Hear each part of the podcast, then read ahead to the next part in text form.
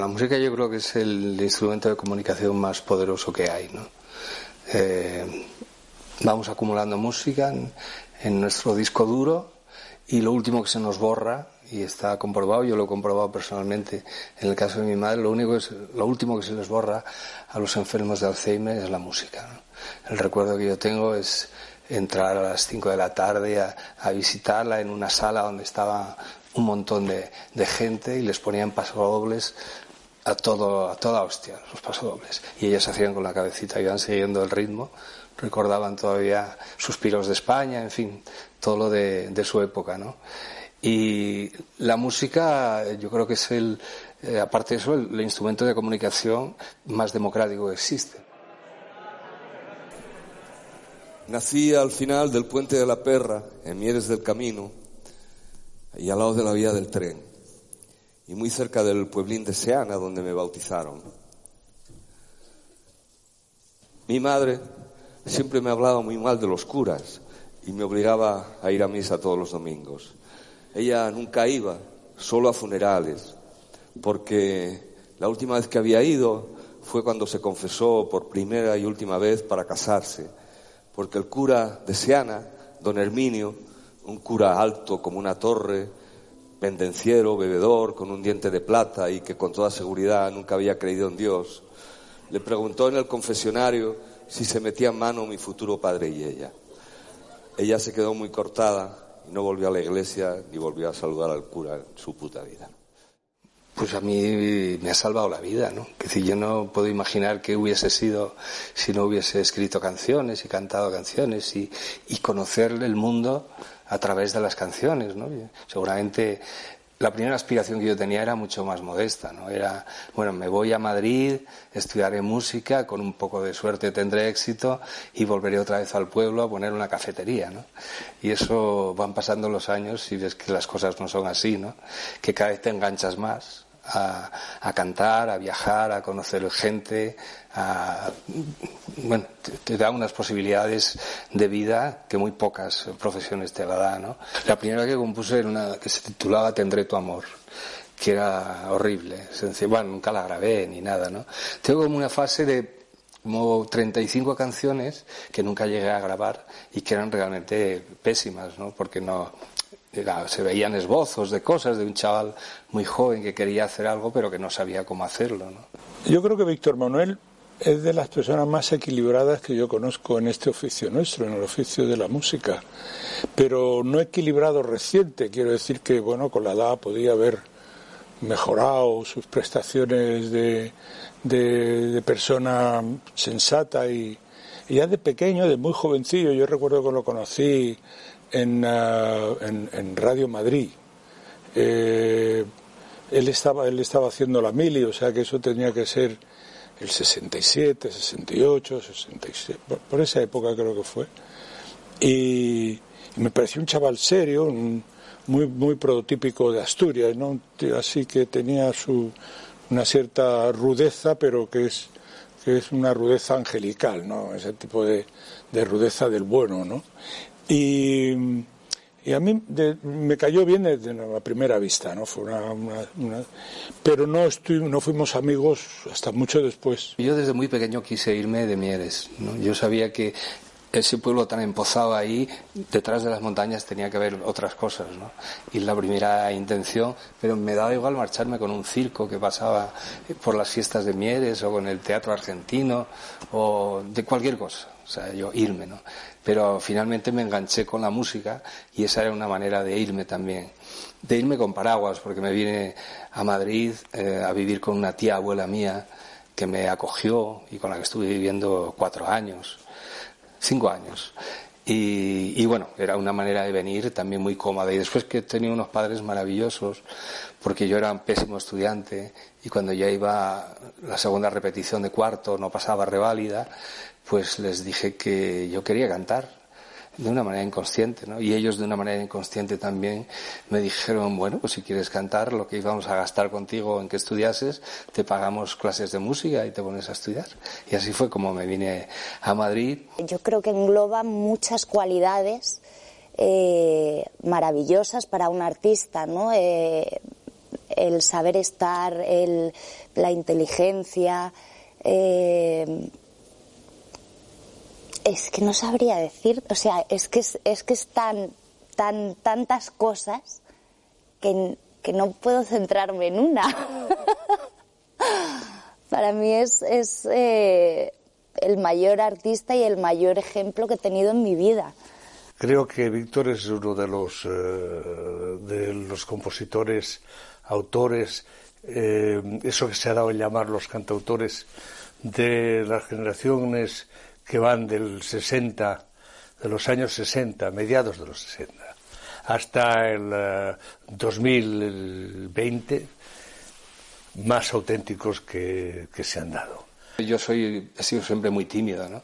Y trato de aprender las cosas por mí mismo antes de preguntar a nadie, lo cual es un error, evidentemente, porque tienes que dar muchas más vueltas a las cosas, ¿no? Pero también todo ese trabajo sólido que fui haciendo aquí, de contactos con editoriales de música, de ensayar, de ir a las radios a cantar, me sirvió mucho. Era un aprendizaje que no te ponía en el cielo, inmediatamente, sino que era de picar piedra. Mi padre define en la canción, el, abuelo Víctor, define muy bien cómo era, cómo era su abuelo. Y resulta que, claro, él ha acabado siendo muy parecido a su abuelo.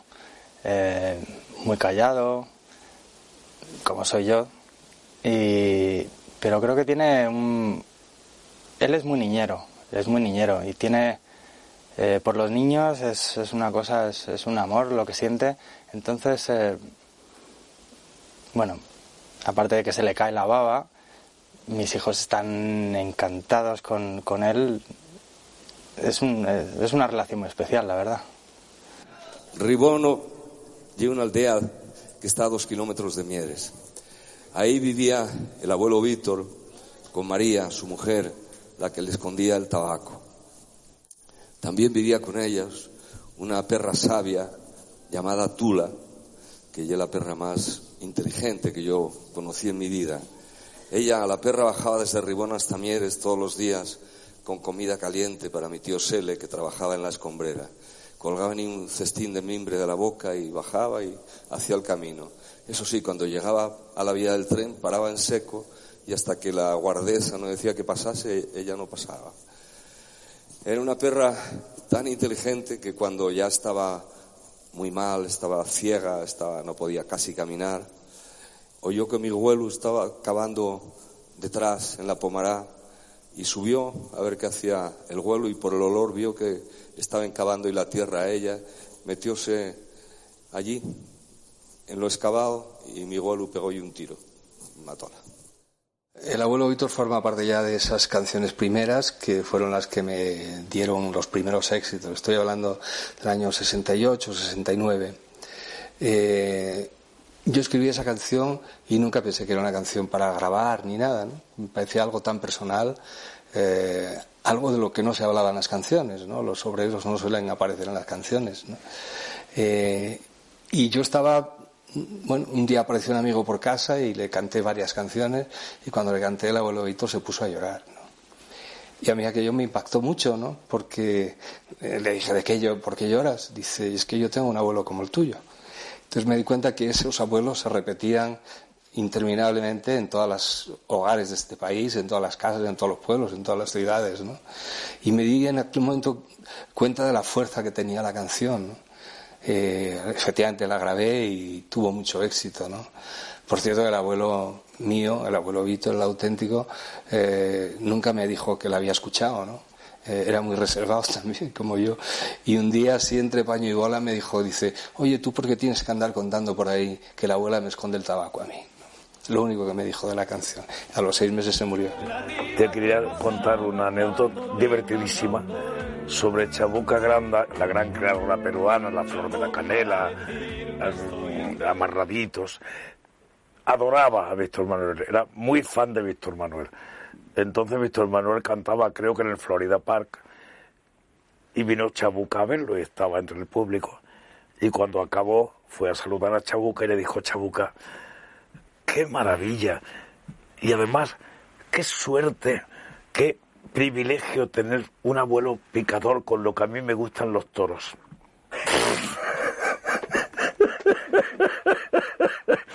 Fantástico, ¿no?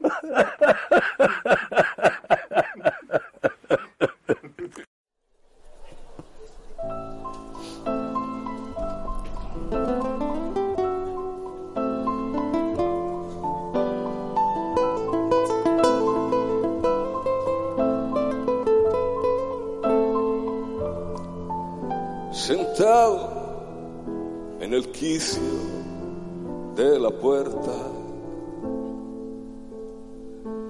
el pitillo apagado entre los labios, con la boina calada y en la mano una vara nerviosa de avellano que recuerda su frente limpia y clara.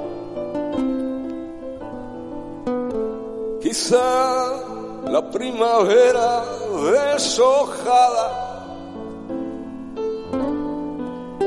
el olor de la pólvora mojada o el sabor del carbón mientras picaba. El abuelo fue picado allá en la mina y arrancando negro carbón quemó su vida.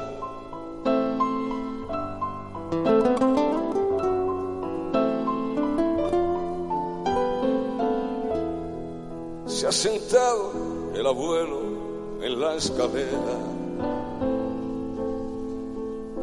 a esperar el tibio sol de madrugada.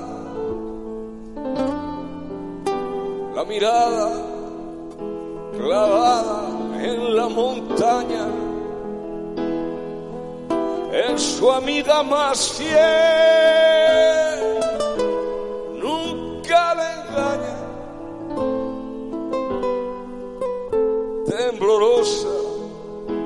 la mano al bolsillo rebuscando el tabaco y su librito. Y al final como siempre murmurando que María le esconde su tabaco. El abuelo fue picado. Allá en la mina. Y arrancando negro caro. Quemó su vida. El abuelo fue picado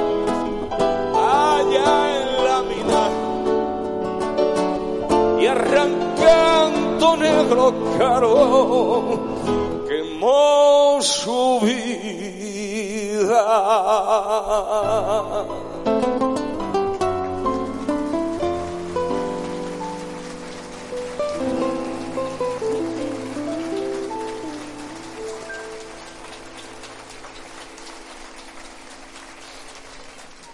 A mí no me habían contado que ser abuelo era tan estupendo. Nunca, o, yo no me lo creía cuando me lo contaban, ¿no? Pero sí es cierto, es una experiencia maravillosa, ¿no? En el sentido de que eh, tiene responsabilidad, pero no la de padre. Eh, entonces puedes consentir más cosas y, y, después que los chavales son muy, muy divertidos y eh, no sé, es una experiencia fantástica, fantástica. Es una persona profundamente buena. Y me parece que esto, en estos momentos que vivimos, casi es, no sé, un, una declaración absolutamente revolucionaria porque está como tan desgastado ese concepto y esta palabra, ¿no? Cuando se dice de alguien que es bueno, casi es como peyorativo, ¿no? Yo diría que es una persona profundamente buena, solidaria, empática, y que se alimenta de, de, todo lo que sus ojos ven a su alrededor para llevarlo a su trabajo. Esos primeros años eran años de aprendizaje, ¿no? De, de no saber nada, empezar a saber algo, ¿no? Empezar a orientarte eh, y elegir también en qué, elegir rumbo, elegir con quién quieres estar, qué te gusta, ¿no? No te puede gustar todo ni tú puedes gustar a todos, evidentemente, ¿no? Entonces hay que eh, conformarse con una serie de cosas. Eh, yo supe desde muy joven que, es imposible gustar a todo el mundo, a menos yo que sé, que seas un cantante crossover de estos internacionales, pero tampoco en ese caso, ¿no? Entonces eso no te puede amargar la vida ni nada, ¿no? Y ya desde el principio, o sea, veía que a una gente le interesaba algo lo que hacía y a otra gente no le interesaba absolutamente nada, ¿no? Conocí canciones en esa época que tenían un regusto especial porque solo las escuchabas en la clandestinidad, no eran canciones que se pudiesen poner en la radio ni nada de eso regalaronme un disco de Argentina y ahí venían canciones de, que hablaban de la mina, de una provincia que se llama La Rioja, en Argentina. Y ahí encontré una manera de hablar que aquí no se podía utilizar, ¿no? eh, acerca de los trabajadores y de los patronos. Y escribí una canción que siempre ha sido lo menos parecido a una canción.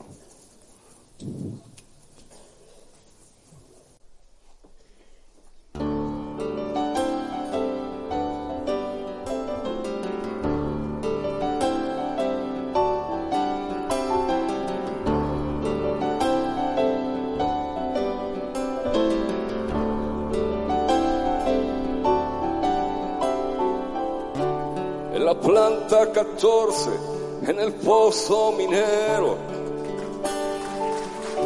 De la tarde amarilla tres hombres no volvieron.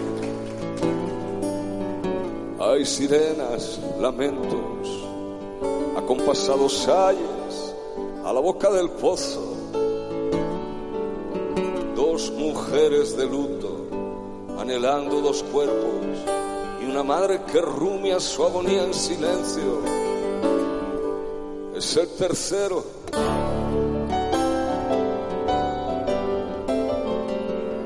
A las diez la luna clara se refleja en las sortijas del patrón recién llegado, con sombrero, gravedad y su aburrido gesto. Él ha sido el primero gobernadores, alcaldes, ingenieros. Tratarán de calmar la presentida viuda que se muerde el pañuelo. No sabrán acercarse a la madre que les mira con los ojos resecos. A las doce el patrón mirará su reloj los otros ya se fueron y en un punto y aparte esbozará un fastidio mientras piensa, pero ¿dónde están estos? Ha llegado tu relevo de bomberos y a la una menos diez de la noche el primer muerto.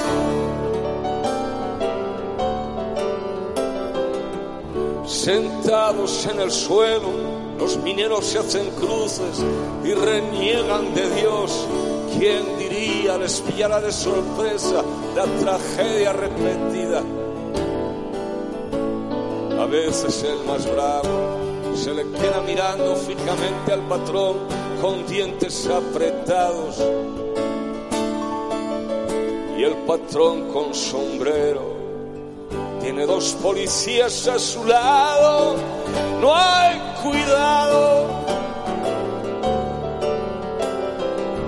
Tres horas lentas pasan y a la luz de las linternas asustadas, el cura con los ojos arrasados, al segundo le va uniendo sobre el pecho las manos. Y un chaval de 15 años, mientras llora impotente, se abraza contra un árbol y el chofer del patrón con su gorra de plato se siente desplazado. Es un hombre prudente, bien domado. el rocío ha calado hasta los huesos. Cuando sale el tercero, le recibe con sonrisa gris azul la madrugada y con voces los mineros, mientras se abrazan todos y uno de ellos, el más fiero, por no irse al patrón, llora en el suelo.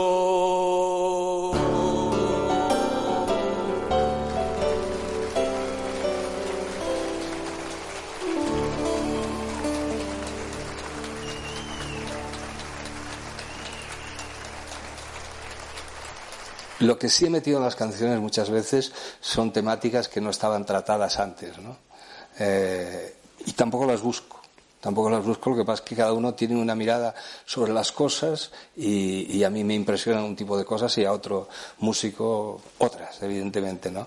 Cuando tú tocas el tema de, de la homosexualidad en una canción o de la droga dura, durísima, como en el caso de la madre, o la discapacidad psíquica, solo pienso en ti y tal, ¿no?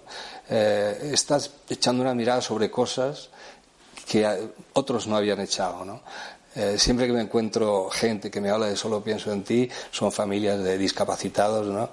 Y lo que siempre me dan son las gracias por hacer o contribuir a hacerlos visibles, ¿no? Con una canción.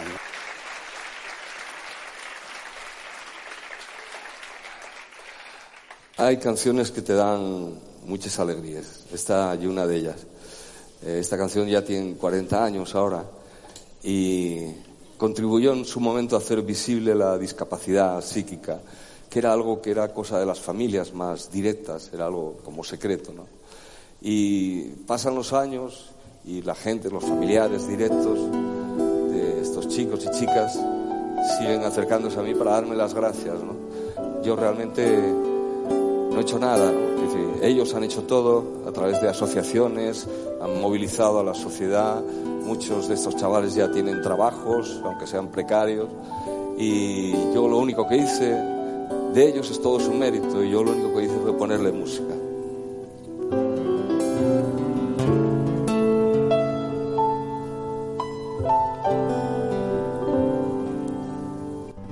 Ella fue a nacer en una fría sala de hospital.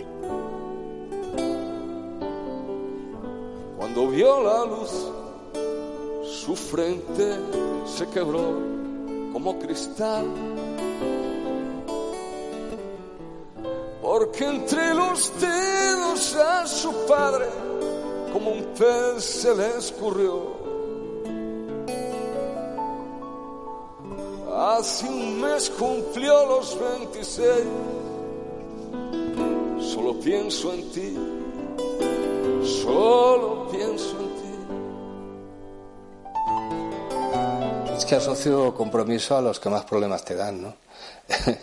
y seguramente la que más problemas me causó y es la menos conocida es No quiero ser militar, que es una canción que yo escribí, es más que una canción es un vómito de rabia ¿no? por el, país en el que estamos viviendo, estoy hablando del año 72, y, y escribí la canción, la mandé a censura, entonces había que pasarlo todo por censura y les dio tanto, tanta rabia que no me contestaron. Estuve tres años sin poder sacar canciones nuevas porque me aplicaron silencio administrativo. ¿no? Eh, y no solo eso, sino que la canción apareció a la semana siguiente en una revista que se llamaba Fuerza Nueva, toda la letra completa. ¿no?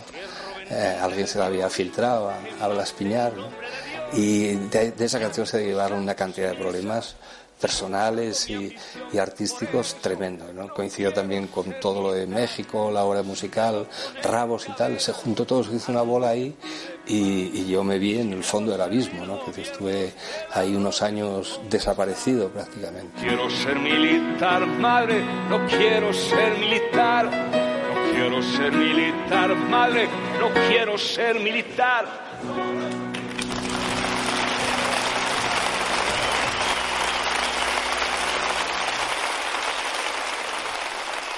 Todas, todas estas canciones y muchas otras ya las escribí viviendo en Madrid.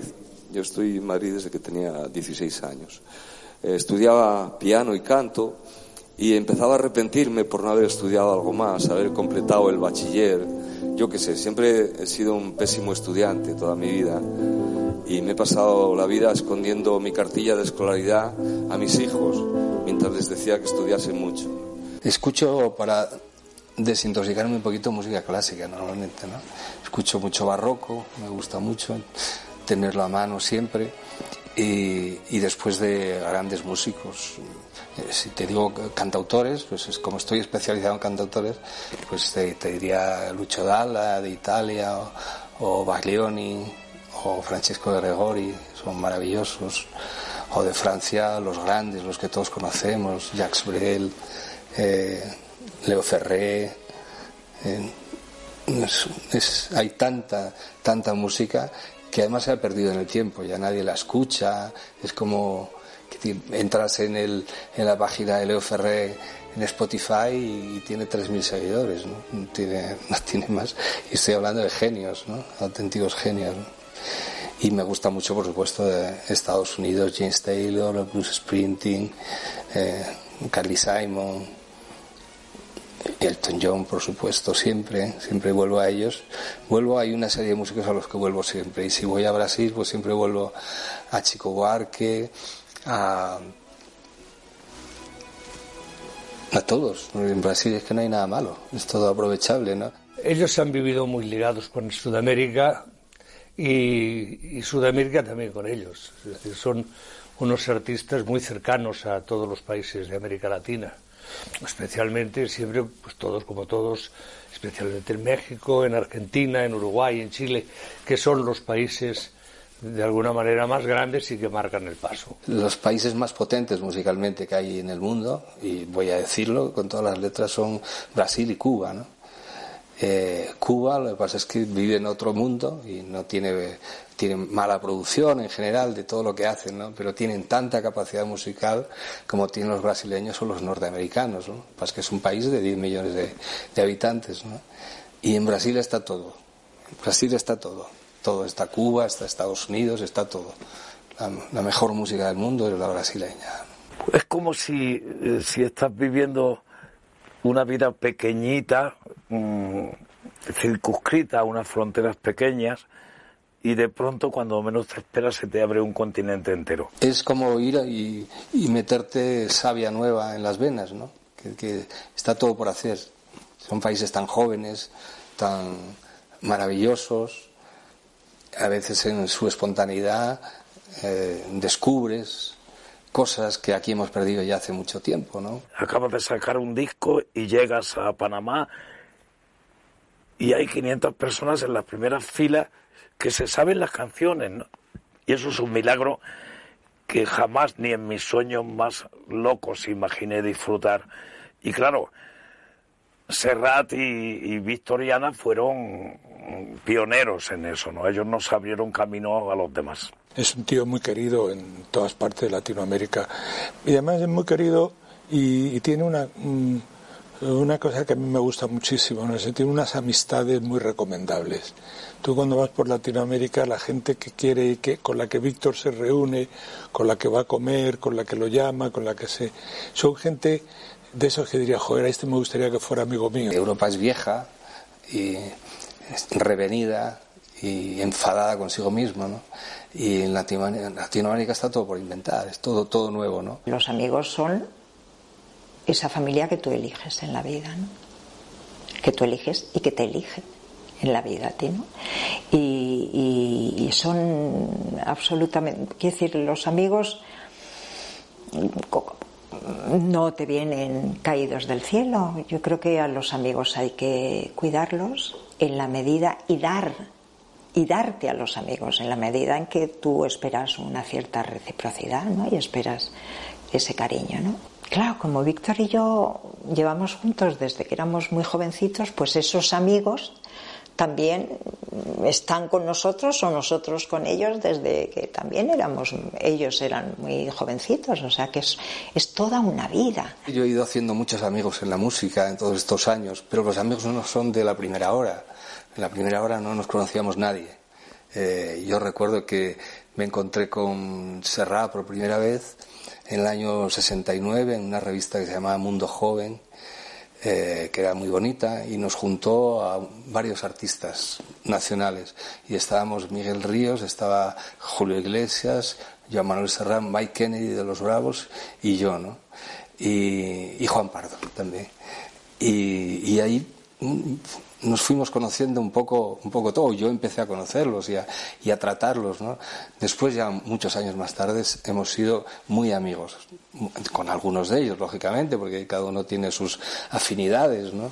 Pero sí me los he ido encontrando por el camino, hemos ido colaborando muchísimas, en muchísimas ocasiones y, y sobre todo sintiéndoles cerca eh, cada vez que pasaba algo o que les pasaba a ellos, veías que había una mano ahí atrás que estaba dispuesto a ayudarte, a apoyarte, a, a estar contigo, a hacer el camino contigo, ¿no? De ese camino, de, de, alegrarte de todas las cosas que, que, les ocurren, de acompañarles cuando hay algún quebranto, cuando hay algún. De, reírnos muchísimo. Yo creo que eso es lo más importante y lo que te va salvando en la vida, que te vas riendo en el camino, que, que vas compartiendo con ellos Mm, risas, viajes, eh, comidas, eh, reuniones mm, eternas cuando estás en casa y, cenas y te quedas luego horas charlando y riéndote. El cine era lo que yo veía en Mieres en sesión continua, en paquetes de dos en dos de películas y era asomarse a un mundo maravilloso, ¿no? Que, no se sabía ni dónde estaba, ni quién movía los hilos de todo eso, ¿no? Ese es el primer cine, el primer cine que yo veo. Me gustaban mucho las películas de, de artistillos como Joselito, por ejemplo, me moría por las películas de, de Joselito, ¿no? O las películas que traían como acontecimientos diversos, las, la saeta rubia de Di Stefano, ese tipo de, de películas me, me gustaba mucho y, veía mucho cine. Vi mucho cine mientras vivía en Mieres y después ya en Madrid también, ¿no?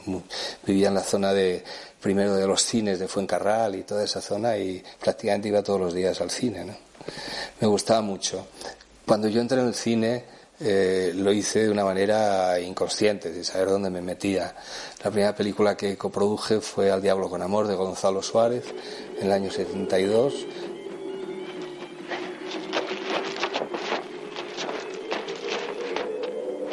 sigue tu padre? Mal, muy mal. ¿Y vosotros dónde vais con ese barril? Nos lo llevamos para que no beba más. Podría hacerle daño.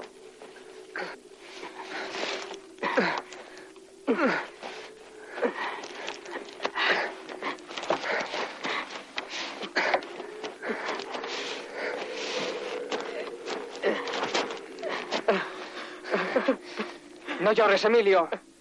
Todavía nos queda mucho camino y hay que andarlo. ¡Levántate! Al fin y al cabo, tu padre debe sentirse bien donde está. ¿Qué diablos? Fue un desastre absoluto, económicamente quiero decir, pero entonces las películas eran muy baratas, ¿no? entonces perdías poco. Eh, después ya cuando me enganché de nuevo fue con Divinas Palabras en 1987 y ahí ya sí me conmocionó y me provocó una especie de veneno difícil de, de quitarme. A mí me dieron me, pusieron en mi mano un proyecto que me pareció fascinante, que era Divinas Palabras. Pero me lo dieron acompañado de unos guiones imposibles. Son los únicos guiones que conservo, por si alguna vez alguien me dice que por qué, mira lo que me dieron. Entonces eran unos guiones espantosos. Pero yo dije, bueno, pues vamos a, a, ir hacia Valle, a volver hacia Valle, porque en aquellos guiones ni estaba Valle Inclán ni nada. Y entonces lo primero que hice, a ver quién puede ser Marigaila sin ninguna duda Ana Belén. Con una particularidad, que es imprescindible, absolutamente imprescindible, que hubiera un desnudo. Desnudo integral de cara al pueblo. Y Ana nunca ha sido especuladora de, cosas de sexo. Entonces yo se lo di, que, lo, que lo pensasen, me dijeron en el acto que sí. Produje 11 películas en cuatro años y me arruiné completamente. Me arruiné y perdí todo el dinero que tenía y lo que no tenía. Una película llena de carreras. ¡Ay, perdón! ¿Pero qué pasa? ¿Que me persiguen? ¡Susa! Encuentros. Ya hablaremos más tranquilamente otro día, ¿eh? El día de los actos inocentes. Y desencuentros. Oh. Y estuve pagando con mis derechos de autor, de la sociedad de autores, durante años las deudas que tenía del cine, ¿no? Eh, pero disfruté mucho, disfruté mucho y, alguna película pues fue estimable. Alguna película salió bien, como El vuelo de la paloma, Divinas Palabras también, Bajarse al Moro, eh, El mar y el tiempo de Fernán Gómez. Eh, después empecé la producción de Tirano Banderas y ya no pude acabarla, ya tuve que, que pasársela a otros productores. Una vocación increíble de ser productor de cine. Incluso a lo mejor director, pero eso no lo sé. Pero productor de cine es ejemplar, con un defecto. Tiene el, el eh, sabe perfectamente los proyectos, les entrega lo que hace falta. Eso sí, a los artistas les paga lo que le piden. Y eso es grave, claro. Eso es grave porque los, los artistas no, no cejan en pedir, en subir la tarifa. Entonces, Víctor, supongo que en parte por, por estar casado con quien está casado, pero sobre todo porque él, por, por solidaridad con los menesterosos, pues no tiene límites, lo que le piden lo da. Y eso, claro, lleva a hacer imposible las películas. Víctor, eh, siempre que le han recordado a tú, tú hiciste dos películas de actor y tal, y Víctor siempre dice, no, pero yo fui como Grace Kelly. Yo me casé y me retiraron. Entonces, es verdad. Yo siempre le digo, ay, qué mal actor eras. Qué mal actor. Pero claro, si yo no sabía, yo. Bueno, pero yo creo que eso Víctor lo vivió como una experiencia divertida, nada más, sin ninguna aspiración más. Ana y yo nos conocimos. Eh, yo estaba cantando con Julio Iglesias en Coruña, bueno, en las provincias gallegas, en las cuatro capitales, y, y estábamos en un hotel en Coruña y una amiga mía que estaba trabajando con Ana, Trini Alonso, nos presentó. Y entonces recuerdo que le comenté, dice, vas a rodar una película con un eh, paisano mío, con Gonzalo Suárez. Y dice, sí, sí, voy a empezar dentro de 15 días. Yo de ahí me fui a Barcelona y estando en una cafetería en Barcelona, eh, entró un señor con sombrero de cowboy, eh, que reconocí como Gonzalo Suárez, con otro con bombín, que era Oriol Regas, que no lo conocía. Y se me acercaron la, al verme, no esperaban que yo estuviese allí, al verme se acercaron a la mesa y dije, ¿tú quieres hacer una película? Digo, si no es de cantar, sí. Pues tenía yo la obsesión esa de que en el cine yo no quería cantar. Y entonces esa tarde me dieron el guion y al día siguiente había firmado el contrato. ¿no? Era Morbo, rodamos en la Costa Brava. Y, ya no nos separamos desde el año 71. La recuerdo con cariño porque fue la película donde nos digamos que nos conocimos un poco más, más profundamente, ¿no? Eh, recuerdo que salíamos mucho y que nos divertíamos en cuanto decían corten. Eh, pues hacíamos un grupito y, nos, y vivíamos todo ese tiempo que duró la película. Quería decirte algo en contra de Víctor. se llevó a la más guapa de la clase el cabrón. Eso no se me hace a mí, Víctor. Yo lo que recuerdo con más afecto de esos años 70 es que había tal diversidad de músicas en la radio, ¿no? Todo eso se ha perdido ya. Y ahora escuchas lo mismo en Japón o en Santiago de Chile. Lo mismo, exactamente. Una radio fórmula consiste en lo mismo. Beyoncé, Jay-Z, no sé qué, y ya está. Y, de ahí no se sale, ¿no? Y aquí se convivía durante muchos años en las radiofórmulas, convivían en una misma radiofórmula Pink Floyd, Serrat, Paco de Lucía y Camilo VI, ¿no? Eso se ha perdido también, se ha perdido la diversidad musical, ¿no? Entonces todo es muy homogéneo. Él ha sido el que más, el que más ha influido en mí a la hora de querer ser músico. Eh, entonces, que, que, al final acabe produciendo su, sus discos, creo que es lo más grande que, que me puede pasar. Uno de los eh, más grandes que he hecho, y por el momento que se hizo, fue en el año 86 en el Estadio del Molinón, en Gijón, ¿no? que ahí realmente fue cuando Asturias despegó hacia el cielo, ¿no? porque estaban los 40.000 cantando Asturias, ¿no? Al mismo tiempo que la cantaba yo, ¿no? Y eso a mí no me había pasado nunca antes, ¿no? Había estado en auditorios más pequeños, pero ese fue el año de la Puerta de Alcalá, entonces todo se sobredimensionaba, ¿no? Cada sitio que ibas había 30.000, 40.000, ¿no? y, y ver a 40.000 voces largando Asturias, eh, bueno, fue tan impresionante que al día siguiente me llamó el presidente del Principado para comentar el concierto, que no me había pasado nunca eso es divertido, a veces me encabrono con él porque mmm, le digo, Ay, tío, tío, aquí has dejado escapar esto, no te conformes con esto. Yo y a veces insisto mucho, ¿no? Vete hasta el fondo. Eh, bueno, esas cosas que pasan cuando compartes escenario, pero me, me gusta, me divierte, mm, eh, lo pasamos muy bien en el escenario. Todo eso hace que vivas momentos muy, muy divertidos y, bueno, esa complicidad llevada al escenario es, es fantástica. El éxito finalmente ha venido a ser eh, estar a gusto contigo mismo, nada más y no, no hacerte demasiadas traiciones a ti mismo y ya está, con eso basta, ¿no? Al principio no, al principio era como la espuma de la vida, como una caja de bombones, ¿no? como algo agradable, inmediato, que podías tomar. Eh, cuando tienes éxito muy joven, tienes tendencia a volverte loco y cuando lo tienes ya de mayor también, ¿no? porque son dos fases diferentes pero que igualmente producen la locura. Después ahí hay unos escalones intermedios cuando vas eh, fracasando periódicamente, porque se fracasa mucho en esta profesión, eh, entonces como vas fracasando ya le dimensionas el éxito y le das el valor exacto que tiene, ¿no?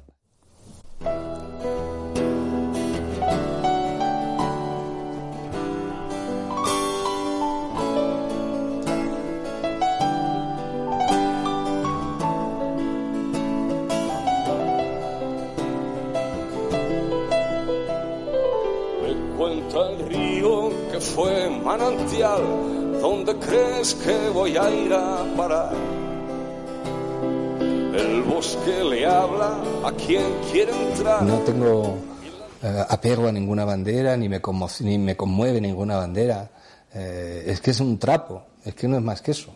No es más que eso. Entonces, son eh, problemas que nos creamos nosotros, estúpidos, ¿no? Eh, efectivamente han proliferado las banderas en estos últimos tiempos por todos los sitios, pero eran contra las otras banderas, ¿no? Entonces, directamente eh, prescindir de ellas y ya está, y dedicarlos a otra cosa, ¿no? Unos y otros. Participa de esa izquierda que no tiene partido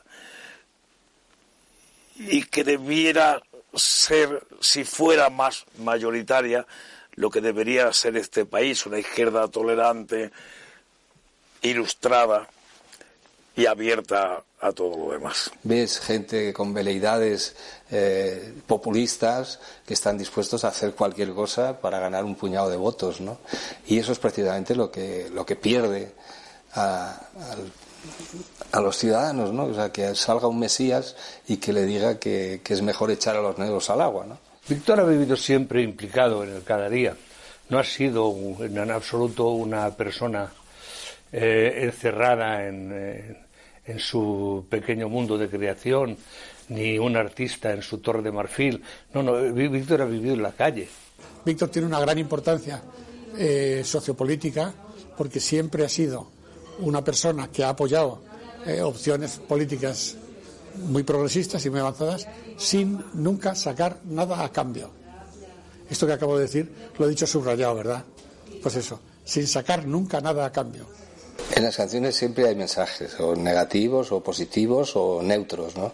Eso de que dice la, eh, gente, dice, no, no, a mí la política no me interesa, y por tanto en las canciones tampoco, pues depende, ¿eh? depende. Hay canciones hechas con muchísimo talento y que tienen política dentro, y el simple hecho de, de plantear una opción sexual distinta en una canción, y eso es política. ¿Cómo le vamos a llamar a eso? ¿no? Otra cosa es que haya canciones neutras y que las canciones que siempre tienen éxito son las canciones neutras. Son las canciones que, que hablan de la nada, pero que emocionan a la gente, le gusta a la gente, ¿no? Hablo de los boleros, básicamente, históricamente, y, y ahora pues eh, vamos me podría aplicar el cuento quiero decir que eh, ir repasando disco por disco y ver qué canciones han funcionado ese disco y son las de amor las que funcionan Víctor, cuando yo lo conozco, cuando yo empiezo a salir con él, él ya estaba en el Partido Comunista yo no lo sabía. Quiero decirte que es de ese tipo de, ser que tampoco va alardeándose nada, ni usted lo tiene muy claro, no, necesita el aplauso ni el reconocimiento para, para ser él. Y no, no sé, tiene ese tipo de personalidad, ¿no?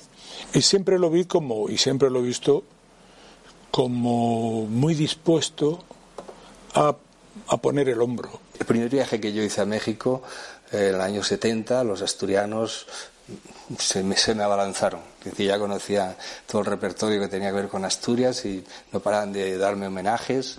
Y recuerdo que en una comida homenaje, en una cena homenaje, eh, en el Hórreo, en la Alameda, en el DF, eh, al final se levantó un señor que me dijeron que era Luis Roca Albornoz, que había sido con 18 años ministro de Economía, consejero de Economía del gobierno de Asturias y León, y, dice, te voy a leer un poema que igual no conoces, y me leyó Asturias, Y a mí me, dejó tumbado aquello, ¿no? Y a continuación me regaló una peseta firmada por él. Eh, yo me fui al hotel inmediatamente y esa noche escribí la canción, ¿no? Y bueno, pues la mandé a censura y como el que oye llover, ¿no? Que dice, no, no, esto no puede ser, mira, tienes que quitar de aquí millones de puños gritan, eso no puede estar en una canción, eh, en fin, todo eso me dijeron unas cuantas líneas que había que quitar.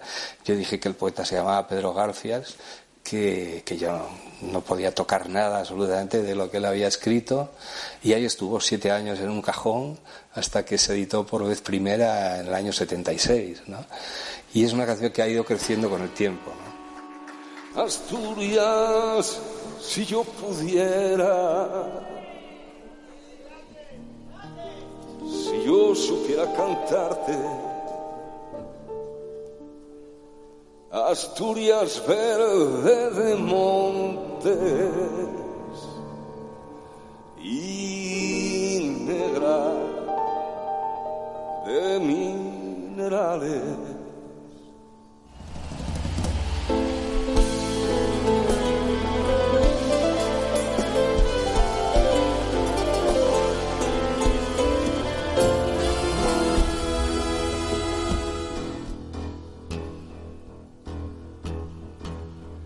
Yo soy un hombre del sur, polvo, sol, fatiga y hambre. Hambre de pan y horizontes. Hambre bajo la piel Tener una vida que sin él hubiese sido mm, más pequeña, fea, menos divertida, menos em, fructífera. O sea, Víctor ha sido eh, para mí el motor de muchas de las cosas que yo he emprendido. Entonces, eh, desde luego hubiese sido una vida peor. Es un amigo con el que siempre uno puede contar que no solo no traiciona nunca, sino que está también para lo que uno necesite. Y a lo largo de los años, sin verlo muy a menudo, pero su presencia es importante porque sabes que cuentas con ella. Como amigo, como profesional y también como maestro, porque él, Serrat, Aute y también Miguel Ríos son de, de la generación inmediatamente anterior a la mía y todos a su modo me adoptaron. Víctor Manuel es por encima de cualquier cosa mi amigo, es un es un amigo mío y de mi familia, como mi familia es amiga de su familia y su familia amiga de la mía. Eh, nuestros hijos han crecido juntos, eh, han viajado juntos, hemos pasado muchas temporadas juntos. Y le puedo decir que hemos sido felices todos juntos. No recuerdo yo más que situaciones de compañerismo y de felicidad que se trasladaban más allá del escenario a nuestras vidas cotidianas y que afortunadamente todavía hoy ocurren. Yo siento una admiración eh, por, por, la obra de mi padre muy especial, porque él, yo creo que es un gran creador de, de melodías, de, grandísimas canciones, pero aparte, él es una persona a la que, por, por ejemplo, no le, no le, gusta tocar la guitarra. Entonces, siento todavía más admiración como ha conseguido eh, llegar a hacer esas canciones tan, tan bellas sin tener una pasión por, por el instrumento, como creo que, bueno, yo, yo necesito tenerla. Es uno de los artistas más, más grandes y más maravillosos que ha tenido este país y que tendrá.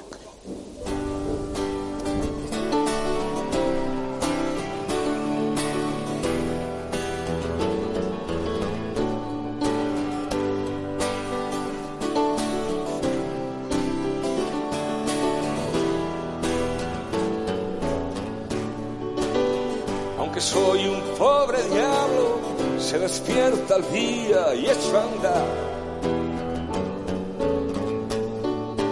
Invencible de moral, qué difícil es buscar la paz. Convivir venciendo a los demás, nuestra sociedad es un buen proyecto para el mal.